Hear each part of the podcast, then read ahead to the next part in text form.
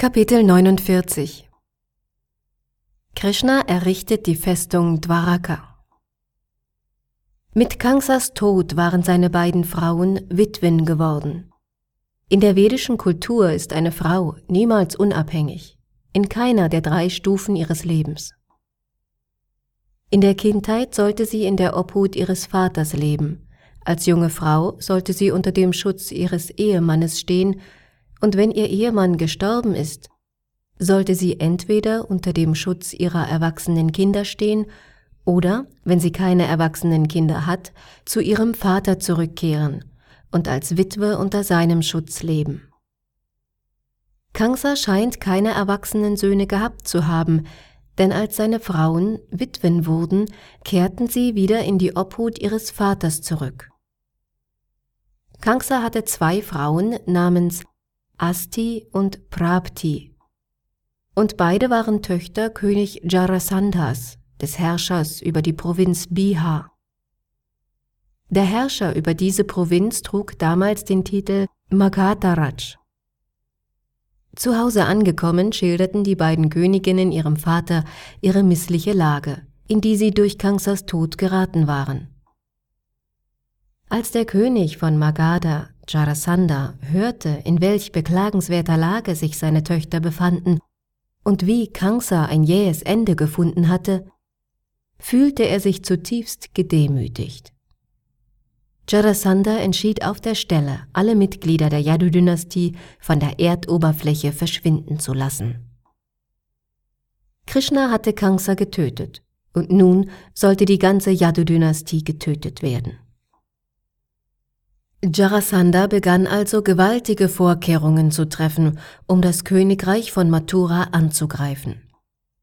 Er mobilisierte seine gefürchteten Legionen, die aus vielen Tausenden von Kampfwagen, Pferden, Elefanten und Fußsoldaten bestanden. Jarasandha wollte König Kangsas Tod vernichtend rächen. Und so stellte er insgesamt 13 solcher Streitheere auf. Dann führte er seine gigantische Armeefront zum Angriff auf Mathura, die Hauptstadt der Yadu-Könige, und ließ sie von allen Seiten belagern. Sri Krishna, der die Rolle eines gewöhnlichen Menschen spielte, sah die ungeheure Streitmacht Jarasandhas, die einem Ozean glich, der jeden Augenblick den Strand zu überfluten droht. Dazu bemerkte er, dass die Bewohner von Mathura von Furcht ergriffen wurden. Und so begann er über seine Mission als Inkarnation nachzudenken. Wie konnte er der gegenwärtigen Situation am besten begegnen? Krishnas Mission war es, den zur Last gewordenen Teil der Bevölkerung zu vernichten, und deshalb nahm er diese Gelegenheit wahr, als ihm so viele Männer, Wagen, Elefanten und Pferde gegenüberstanden. Krishna beabsichtigte nicht, das Königreich Magadha zu erobern, und deshalb sah er keinen Sinn darin, Jarasandha, den König von Magadha, zu töten. Nun aber war die gesamte Streitmacht Jarasandhas vor ihm erschienen, und so beschloss er, Jarasandhas Heer vernichtend zu schlagen, ihn selbst jedoch am Leben zu lassen, damit er in der Lage wäre, zurückzukehren und erneut aufzurüsten. Während Sri Krishna so überlegte, kamen zwei stattliche Streitwagen aus dem Weltall herbei, die mit Wagenlenkern, Waffen, Flaggen und anderem Zubehör ausgestattet waren. Als Krishna die beiden Wagen vor sich sah, sprach er sogleich zu seinem älteren Bruder Balaram, der auch als Shankarshan bekannt ist. Mein lieber älterer Bruder, du bist der Beste unter den Aryas. Du bist der Herr des Universums und vor allem bist du der Beschützer der Yadu-Dynastie. Die Abkömmlinge der Yadu-Dynastie schweben in Gefahr, weil sie von den Soldaten Jarasandhas bedroht werden. Und Angst und Schrecken erfüllt ihr Herz. Bitte beschütze sie. Dein mit Waffen beladener Streitwagen steht ebenfalls schon bereit. Ich bitte dich, ihn zu besteigen und alle Soldaten zu vernichten, die gesamte Streitmacht des Feindes. Schließlich sind wir auf die Erde herabgekommen, um solche unnötigen Streitmächte zu beseitigen und die frommen Geweihten zu beschützen. Nun bietet sich uns die Gelegenheit, unserer Mission gerecht zu werden. Lass uns nun zur Tat schreiten. Krishna und Balaram, die Nachkommen Dasharas, beschlossen auf diese Weise, alle 13 Streithähne Jarasandas zu vernichten. Krishna bestieg seinen Wagen, der von Daruka gelenkt wurde, und zog zusammen mit einem kleinen Heer durch Mathuras Stadttor hinaus, wobei sie ihre Muschelhörner ertönen ließen. Die Gegner waren zahlenmäßig weit überlegen, doch merkwürdigerweise erbebten sie bis ins Innerste ihres Herzens, als sie den Klang von Krishnas Muschelhorn vernahmen. Als Jarasandha Krishna und Balaram erblickte, tat es ihm ein wenig leid um sie, denn die beiden hätten dem Alter nach seine Enkel sein können. Dann wandte er sich an Krishna und rief ihm den Namen Purushatama zu, was nichts anderes bedeutet als der niedrigste der Menschen. Obwohl Krishna eigentlich in allen vedischen Schriften als Purushottam, der höchste unter den Menschen, bezeichnet wird. Jarasandha hatte bestimmt nicht die Absicht, Krishna als Purushottam anzusprechen, doch große Gelehrte haben herausgefunden, was die ursprüngliche Bedeutung des Wortes Purushatama ist. Derjenige, neben dem alle anderen Persönlichkeiten niedrig erscheinen.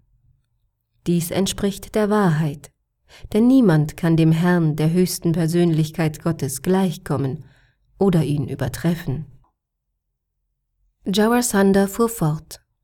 Es wird eine große Schande für mich sein, mit kleinen Jungen wie Krishna und Balaram zu kämpfen.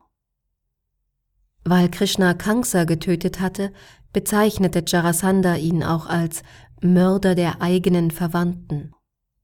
Dass Kansa selbst viele seiner eigenen Neffen umgebracht hatte, kümmerte Jarasandha nicht im geringsten. Dass aber Krishna seinen Onkel mütterlicherseits getötet hatte, nahm er zum Anlass, ihn auf grobe Weise zu schmähen. Dies ist typisch für das Verhalten der Dämonen. Dämonen versuchen niemals ihre eigenen Fehler zu erkennen sondern bemühen sich ständig, Fehler an anderen zu finden. Jarasandha hielt Krishna außerdem vor, nicht einmal ein Kshatriya zu sein. Weil Krishna nämlich von Maharaj Nanda aufgezogen worden war, war er kein Kshatriya, sondern ein Vaishya. Vaishyas werden im Allgemeinen Guptas genannt. Und manchmal wird das Wort Gupta auch im Sinne von versteckt gebraucht. Beides traf auf Krishna zu, denn er war von Maharaj Nanda sowohl versteckt als auch aufgezogen worden. Jarasandha beschuldigte also Krishna, drei Fehler zu haben. Seinen eigenen Onkel getötet zu haben, in seiner Kindheit versteckt worden zu sein und nicht einmal ein Kshatriya zu sein. Aus diesen Gründen, so sagte Jarasandha, müsse er sich schämen, mit Krishna zu kämpfen. Dann wandte er sich an Balaram und rief ihm zu, Du Balaram, wenn du willst, kannst du Seite an Seite mit ihm kämpfen, und wenn du dazu noch ein wenig Geduld hast und ein wenig wartest, dann wirst auch du von meinen Pfeilen durchbohrt. Auf diese Weise kannst du auf die himmlischen Planeten erhoben werden. In der Bhagavad Gita wird in diesem Zusammenhang erklärt, dass ein Kshatriya auf zweierlei Art aus einem Kampf Vorteil ziehen kann. Wenn er siegt, kann er sich am Ergebnis seines Erfolges erfreuen, und wenn er im Kampf sein Leben lässt, wird er zum himmlischen Königreich erhoben. Nachdem Krishna Jarasandhas Reden eine Zeit lang zugehört hatte, antwortete er ihm Mein lieber König Jarasandha, Wahre Helden machen keine großen Worte, sondern zeigen ihre Stärke in der Tat. Weil du so viel redest, scheint dir dein Tod in dieser Schlacht gewiss zu sein. Wir sind es leid, dir länger zuzuhören, denn es ist nutzlos, den Worten von Menschen Gehör zu schenken, die vor dem Tode stehen oder die von Angst gequält werden. Daraufhin gab Jarasandha das Zeichen zum Kampf, und umzingelte Krishna von allen Seiten mit seinen gewaltigen Heeren. Genauso wie die Sonne durch Wolken und Staub scheinbar bedeckt wird, wurde auch Krishna, die höchste Sonne, von Jarasandhas Heer verdeckt. Krishna und Balarams Streitwagen waren mit Bildern von Garuda und Palmen verziert. Alle Frauen von Mathura standen auf den Dächern ihrer Häuser und Paläste oder auf den Stadttoren, um den wunderbaren Kampf zu beobachten. Doch als Krishnas Wagen von Jarasandhas Streitherr umzingelt wurde und sie ihn nicht mehr sehen konnten, überkam sie solche Angst, dass manche in Ohnmacht fielen. Krishna sah, wie ihn die militärische Übermacht Jarasandhas zu erdrücken drohte. Seine kleine Schar Soldaten geriet bereits in schwere Bedrängnis, und so nahm er kurz entschlossen seinen Bogen namens Shanga in die Hand. Er zog seine Pfeile aus dem Köcher, legte sie einen nach dem anderen an die Sehne und schoss sie dem Feind entgegen, und unter diesem unausweichlichen Geschosshagel fanden die feindlichen Elefanten, Pferde und Fußsoldaten ein schnelles Ende.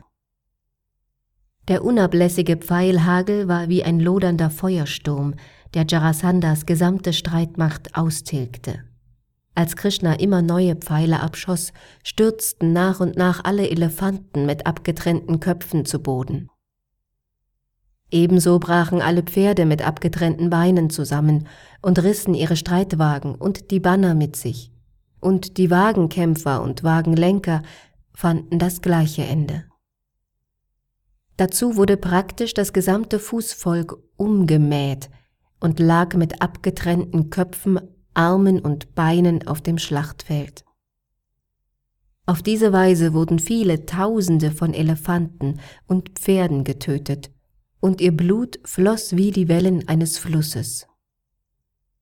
In diesem Blutstrom sahen die abgetrennten Arme der Krieger wie Schlangen aus und ihre Köpfe wie Schildkröten.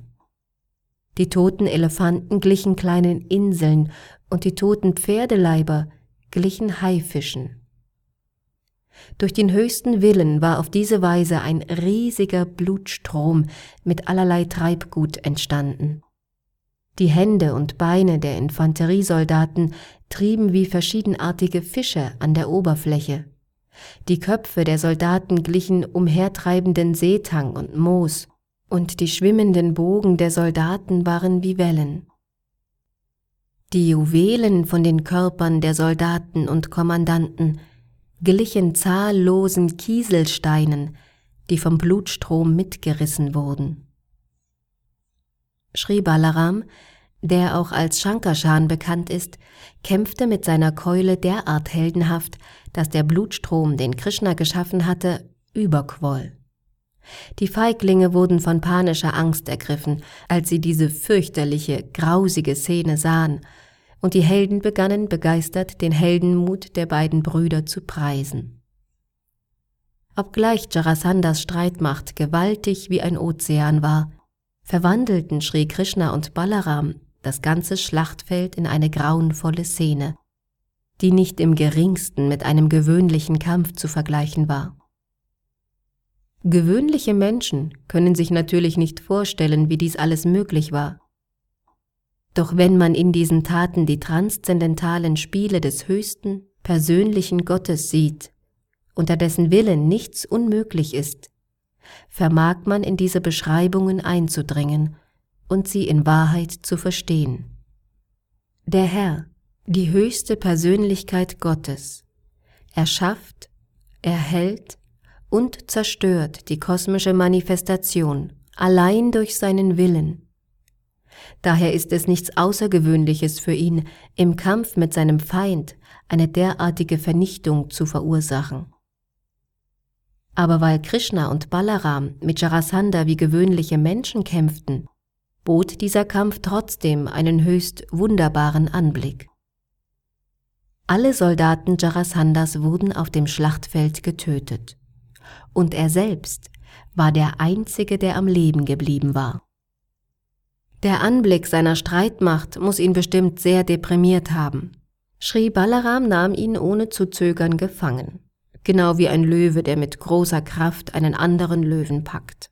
Doch als Sri Balaram gerade daran war, Jarasandha mit dem Seil von Varuna und auch mit gewöhnlichen Seilen zu fesseln, bat ihn Sri Krishna, der einen größeren Plan vor Augen hatte, den König nicht in Gewahrsam zu nehmen, und so wurde Jarasandha von Krishna befreit. Als großer Kriegsheld war Jarasandha zutiefst beschämt, und so entschloss er sich, abzudanken und auf alle Kriegswürden zu verzichten. Er wollte in den Wald gehen, um dort unter strengen Entsagungen und Bußen zu meditieren. Doch als er mit einigen adeligen Freunden nach Hause zurückkehrte, rieten ihm diese, nicht aufzugeben, sondern neue Kräfte anzusammeln, um in naher Zukunft noch einmal mit Krishna zu kämpfen. Seine Fürstenfreunde überzeugten ihn davon, dass er, wäre es mit rechten Dingen zugegangen, unmöglich von den Yadu-Königen hätte besiegt werden können. Seine Niederlage sei nur auf eine zufällige unglückliche Fügung zurückzuführen. Auf diese Weise machten die Fürstenkönige Jarasandha neuen Mut. Sie sagten, dass er ohne Zweifel heldenhaft gekämpft habe. Er solle seine Niederlage also nicht allzu tragisch nehmen. Sie sei lediglich auf ein paar vergangene Fehler zurückzuführen, denn schließlich gäbe es an seiner Kampftechnik nichts auszusetzen. So blieb Jarasandha dem König von Magadha nichts anderes übrig, als die Herrschaft über sein Königreich wieder aufzunehmen, obwohl er alle Streitmächte verloren hatte und durch die Gefangennahme und die nachträgliche Freilassung gedemütigt worden war. Auf diese Weise besiegte Sri Krishna alle Soldaten von Jarasandha, neben denen Krishnas Armee verschwindend klein erschienen war. Auf Krishnas Seite jedoch gab es nicht den geringsten Verlust zu beklagen, wohingegen Jarasandhas Männer alle tot waren. Die Bewohner des Himmels waren außer sich vor Freude und brachten Krishna ihre Ehrerbietungen dar, indem sie seinen Ruhm lobpriesen und ihn mit Blumen überschütteten.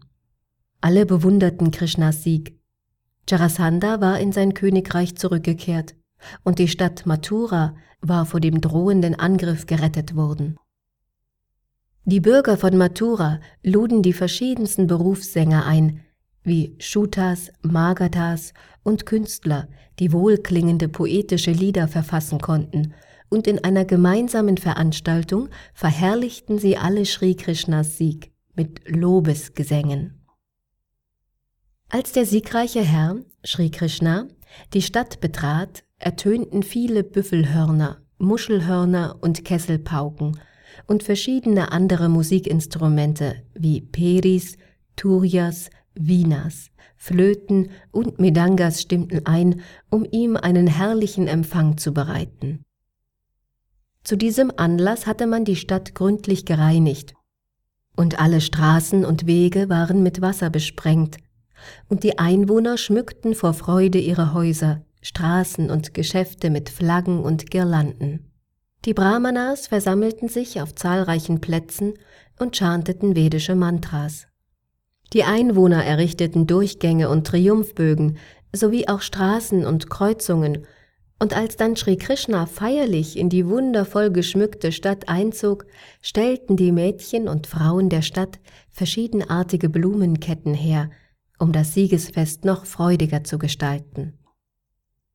Nach vedischer Sitte nahmen sie mit frischem grünem Gras vermischten Joghurt und verspritzten ihn in alle Richtungen, wodurch sie das Siegesfest sogar noch glückverheißender machten. Als Krishna so durch die Straßen schritt, ließen die Frauen ihre liebevollen Blicke auf ihm ruhen. Krishna und Balaram hatten ihre Kriegsbeute wie Schmuck und Edelsteine, die sie sorgfältig vom Schlachtfeld aufgesammelt hatten, mitgebracht und überreichten sie nun König Ugrasena. Damit bezeugte Krishna seinem Großvater die gebührende Ehre, denn zu jener Zeit war Ugrasena der gekrönte König der Yadu-Dynastie. Jarasandha, der König von Magadha, beließ es jedoch nicht bei dem einen Angriff. Insgesamt versuchte er 17 Mal, die Stadt Mathura einzunehmen, wobei er jedes Mal eine gleich große Streitmacht aufbrachte. doch immer wieder wurde er besiegt, und alle seine Soldaten wurden getötet, und jedes Mal musste er enttäuscht zurückkehren. In jeder Schlacht nahmen ihn die Fürsten der Yadu-Dynastie auf die gleiche Weise gefangen, um ihn dann wieder mit Schimpf und Schande davonlaufen zu lassen, und jedes Mal wagte es Jarasandha, trotz der Schmach, wieder nach Hause zurückzukehren. Als Jarasandha seinen achtzehnten Angriff unternahm, beschloss ein Yavana-König, der über ein Land südlich von Mathura regierte und es auf den Reichtum der Yadu-Dynastie abgesehen hatte, die Stadt Mathura ebenfalls anzugreifen. Es heißt, dass der König der Yavanas, der als Kala Yavana bekannt war, von Narada Muni zum Angriff verleitet wurde. Diese Geschichte wird im Vishnu Purana erzählt. Einst wurde Gagamuni, der Priester der Yadu-Dynastie, von seinem Schwager verhöhnt, und als die Könige der Yadu-Dynastie diese spöttischen Worte hörten, lachten sie über Gagamuni, was diesen sehr erzürnte. Er beschloss, jemanden zu erzeugen, der die Yadu-Dynastie in Schrecken versetzen würde, und mit dieser Absicht verehrte er Shiva, von dem er dann die Segnung erhielt, einen Sohn zu bekommen. Dieser Sohn war Kala Yavana, der von Gargamuni mit der Frau eines Yavana-Königs gezeugt wurde. Dieser Kala Yavana nun hatte Narada die Frage gestellt, welches die mächtigsten Könige der Welt seien, worauf Narada ihm zur Antwort gegeben hatte, dass niemand so mächtig sei wie die Yadus. Als Kala Yavana dies von Narada erfuhr, zog er sogleich zum Angriff auf die Stadt Mathura los, und zwar zur selben Zeit, als Jarasandha zum achtzehnten Mal versuchte, Mathura zu erobern. Kala Yavana war sehr begierig, einem Weltherrscher den Krieg zu erklären, der ihm ein ebenbürtiger Gegner sein würde, doch bis dahin hatte er keinen solchen finden können. Als ihm Narada von Mathura erzählte, beschloss er daher sogleich, diese Stadt anzugreifen, und an der Spitze von 30 Millionen Yavana-Soldaten machte er sich auf den Weg nach Mathura. Als Mathura auf diese Weise bedroht wurde, beriet sich Sri Krishna und Baladev über die ernste Notlage der Yadu-Dynastie, die den Angriff von zwei so schrecklichen Feinden wie Jarasandha und Kala Yavana zu fürchten hatten. Die Gefahr rückte immer näher, und es galt, keine Zeit zu verlieren. Kala Yavana belagerte Mathura bereits von allen Seiten, und für den nächsten Tag wurden Jarasandhas Legionen erwartet. Mit dem gleichen Umfang wie bei den vorangegangenen 17 Angriffen.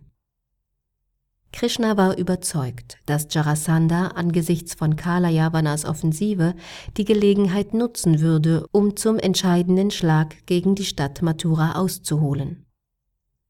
Krishna hielt es daher für klug, einige Vorsichtsmaßnahmen zu treffen, um zwei strategisch wichtige Punkte Mathuras zu verteidigen.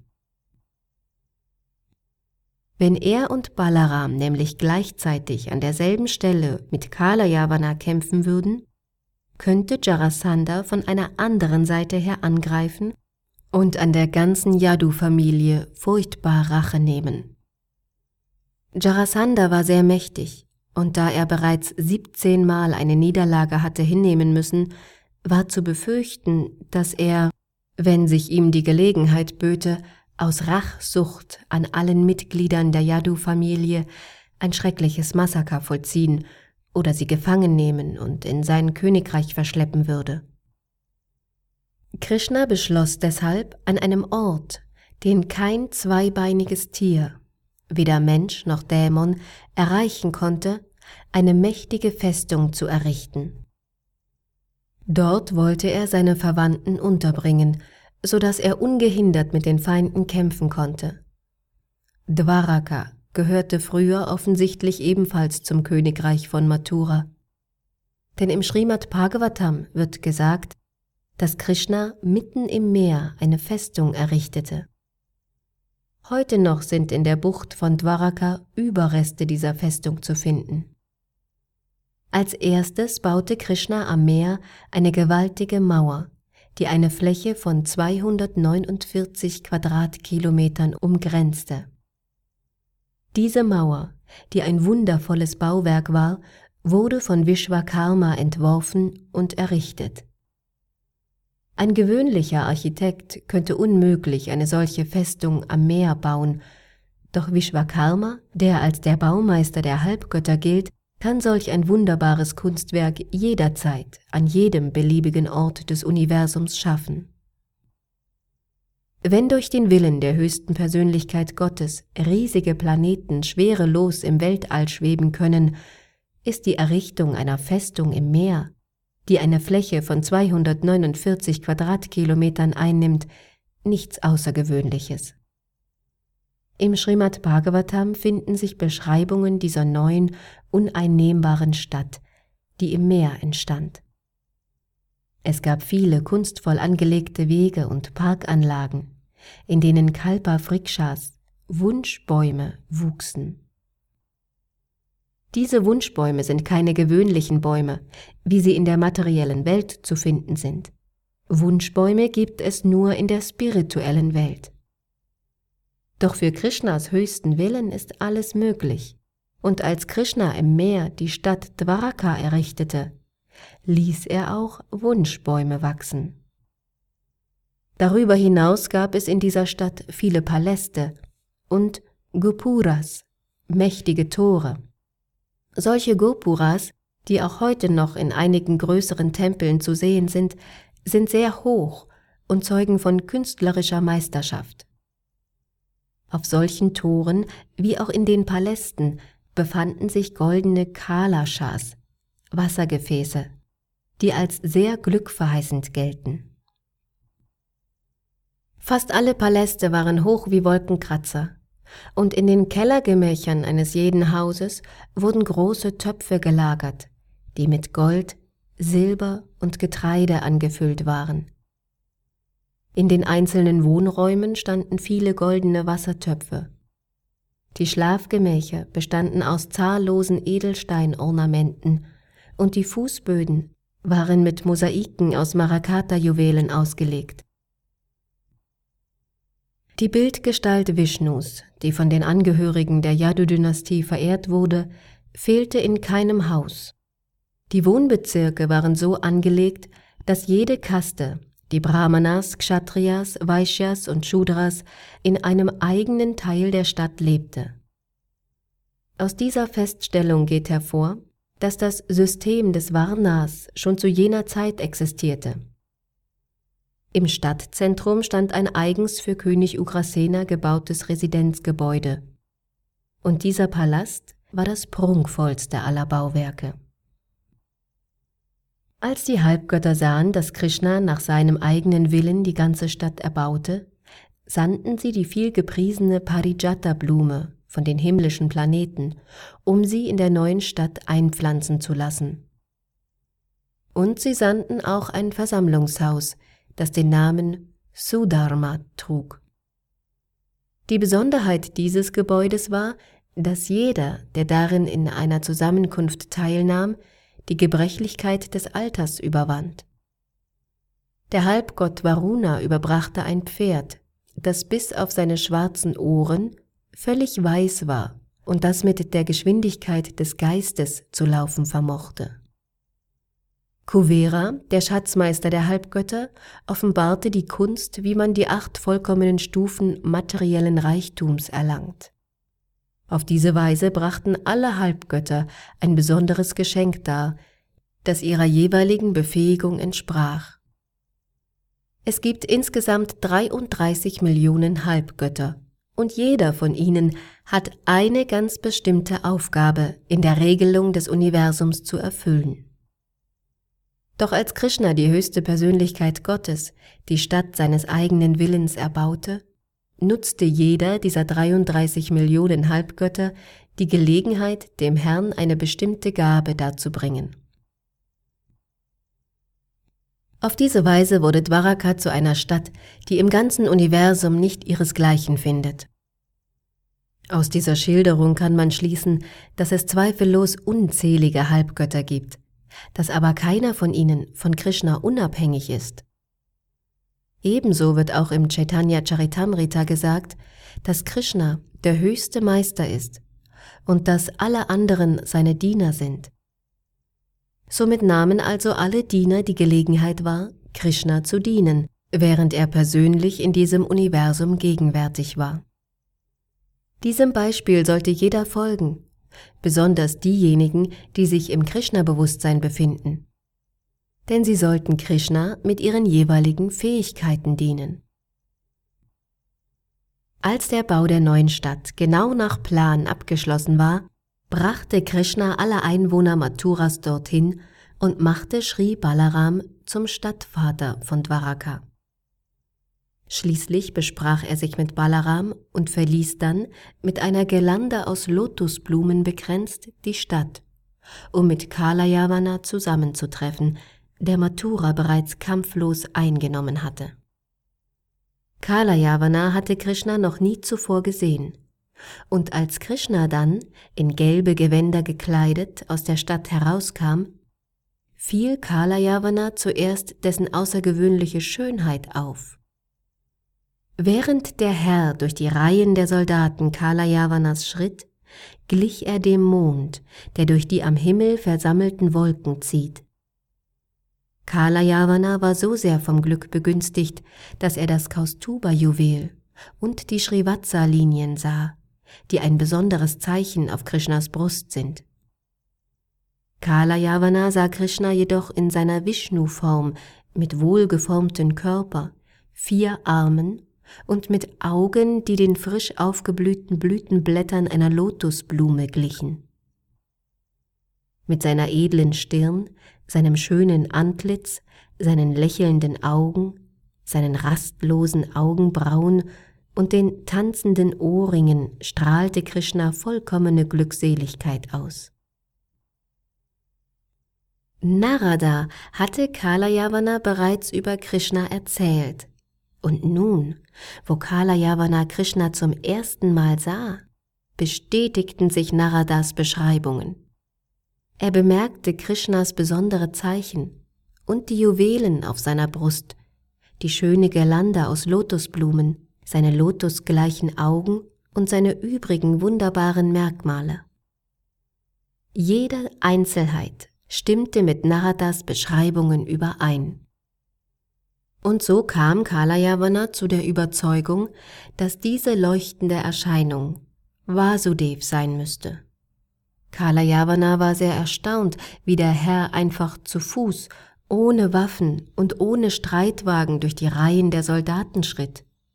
Kalayavana war gekommen, um mit Krishna zu kämpfen, und dennoch respektierte er die Kampfregeln in dem Maße, dass er einen unbewaffneten Gegner nicht mit Waffen angriff.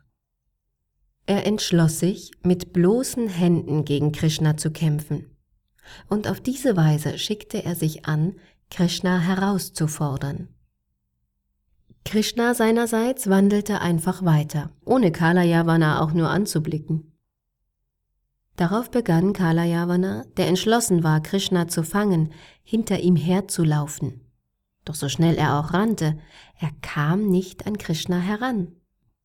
Krishna kann nicht einmal von den großen Yogis erreicht werden, die sich mit der Geschwindigkeit des Geistes fortbewegen. Er lässt sich allein durch hingebungsvollen Dienst einfangen, und darin hatte Kalayavana keine Erfahrung. Er wollte Krishna fangen, und da ihm dies nicht gelang, folgte er Krishna in einer gewissen Distanz, um ihm zumindest nicht aus den Augen zu verlieren. Kalayavana rannte immer schneller, und er dachte, nun bin ich ihm schon ganz nah, gleich habe ich ihn. Doch immer wieder sah er sich getäuscht. Krishna führte ihn auf diese Weise weit weg vom Heer, bis er schließlich auf einem Hügel in einer Höhle verschwand. Kalayavana dachte, Krishna versuche den Kampf zu vermeiden und habe sich deshalb in die Höhle geflüchtet. Und so beschimpfte er Krishna mit den folgenden Worten. Hey Krishna, Ich habe gehört, dass du ein großer Held bist, der von der Yadu-Dynastie abstammt. Doch nun sehe ich, dass du tatsächlich wie ein Feigling vor dem Kampf davonläufst. Ein solches Verhalten ist deines guten Rufes und deiner Familientradition nicht würdig. Obwohl Kalayavana Krishna verfolgt hatte und so schnell gelaufen war, wie er konnte, war es ihm nicht gelungen, Krishna zu fangen, denn er war nicht von allen Verunreinigungen des sündhaften Lebens befreit.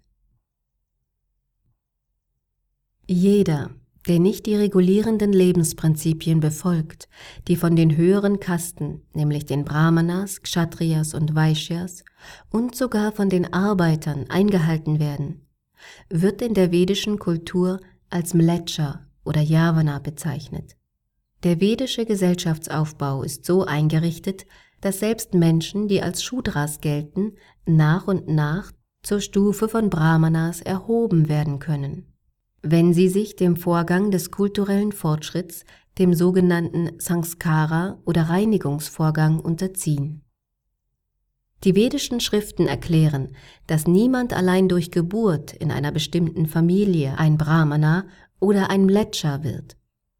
Von Geburt her gilt jeder als Shudra. Man muss sich daher durch den Reinigungsvorgang zur Stufe des brahminischen Lebens erheben.